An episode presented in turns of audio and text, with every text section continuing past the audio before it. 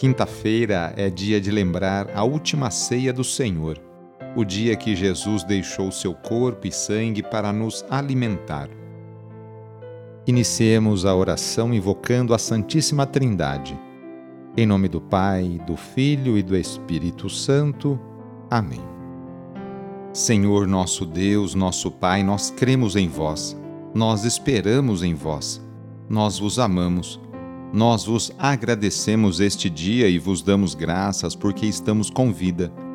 Oferecemos este dia ao Senhor com todas as nossas alegrias e sofrimentos, com todos os nossos trabalhos e divertimentos. Guardai-nos do pecado e fazei de nós instrumentos de vossa paz e do vosso amor. Ajudai-nos a observar vossos santos mandamentos. Amém. Quinta-feira, dia 20 de outubro. O trecho do Evangelho de hoje é escrito por Lucas, capítulo 12, versículos de 49 a 53. Anúncio do Evangelho de Jesus Cristo segundo Lucas.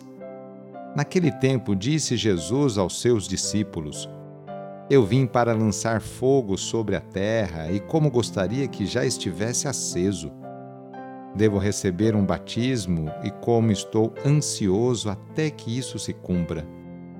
Vós pensais que eu vim trazer a paz sobre a terra? Pelo contrário, eu vos digo, vim trazer divisão. Pois daqui em diante, numa família de cinco pessoas, três ficarão divididas contra duas, e duas contra três. Ficarão divididos o pai contra o filho e o filho contra o pai, a mãe contra a filha e a filha contra a mãe, a sogra contra a nora e a nora contra a sogra. Palavra da Salvação. A metáfora do fogo é a expressão da força divina purificadora. A terra carece desse fogo que não é destruição mas renovação. A paz que Cristo traz não é uma paz que acomoda, mas a paz que provoca, e provoca transformação, e transformação para melhor.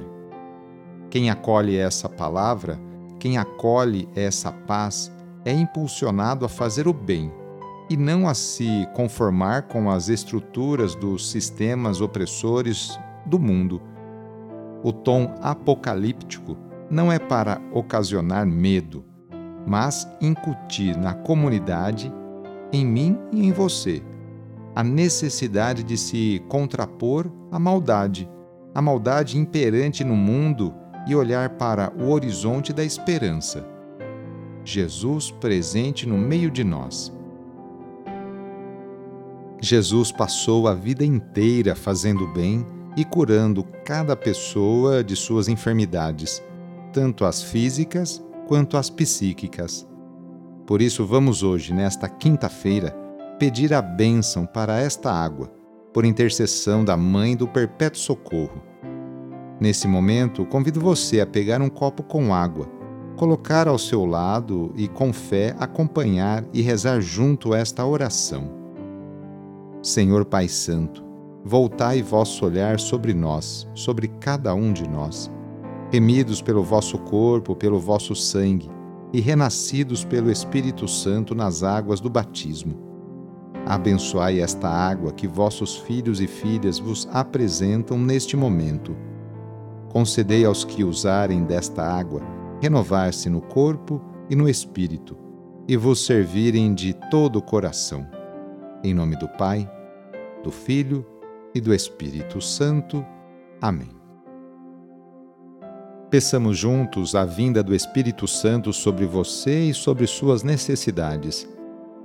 Vinde, Espírito Santo, enchei os corações dos vossos fiéis e acendei neles o fogo do vosso amor. Enviai o vosso Espírito e tudo será criado e renovareis a face da terra. Oremos. Ó Deus, que instruístes os corações dos vossos fiéis com a luz do Espírito Santo, fazei que apreciemos retamente todas as coisas segundo o mesmo Espírito e gozemos da sua consolação. Por Cristo nosso Senhor. Amém. Pedindo a proteção de Deus para a sua vida e para a sua família, invoquemos a sua bênção. A nossa proteção está no nome do Senhor, que fez o céu e a terra. O Senhor esteja convosco, Ele está no meio de nós. Pela intercessão de São Cristóvão, desça sobre você, sobre a sua família, sobre o seu trabalho e intenções, a bênção do Deus Todo-Poderoso, Pai, Filho e Espírito Santo. Amém. Foi muito bom rezar com você hoje. Se esta oração está te ajudando, eu fico muito contente. Então envie o link da oração para seus contatos, familiares, amigos, conhecidos. Eu sou o padre Edmilson Moraes, salesiano de Dom Bosco, e moro atualmente no Colégio Salesiano Santa Terezinha, em São Paulo. Que Deus continue abençoando você e sua família. Abraço e até mais!